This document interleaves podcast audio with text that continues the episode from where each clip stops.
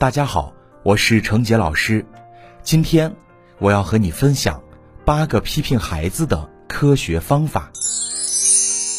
第一，允许孩子解释，偏听则暗，兼听则明，不能听信某一方的指责，要允许孩子自己解释。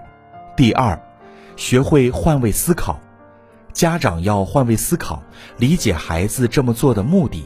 找准批评的切入点，并且让孩子换位思考。假设你是那个人，你会有什么感受？这么做到底对不对？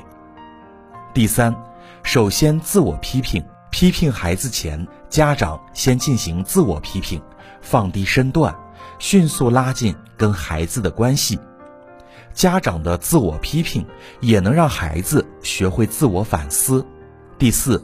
只对事不对人，孩子做错了或者没做好，家长第一反应不是责骂，而是指导，就事论事，让孩子明白为什么不能这么做，这么做会有什么后果。第五，教会孩子改错，不能盲目的批评，要通过科学的方法让孩子意识到错误，并且找到改错的方法，利用批评。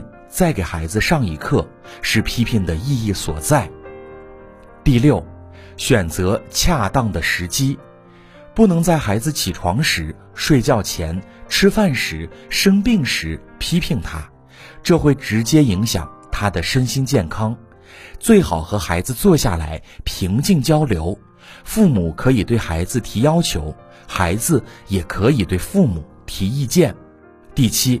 采用和善的态度，批评孩子不等于骂孩子，父母更不能向孩子宣泄情绪，应当简明扼要地指出错误，然后再批评，也不要动不动就翻旧账，让孩子抵触认错，不服管教。第八，尊重孩子的自尊，别当着外人面批评孩子。更不要在孩子的同学、老师面前对他又打又骂。不只是大人需要被尊重，孩子同样需要被尊重。孩子的内心比我们想象的更加脆弱和敏感。这八个批评孩子的科学方法，希望对您有所帮助。我们下期节目再会。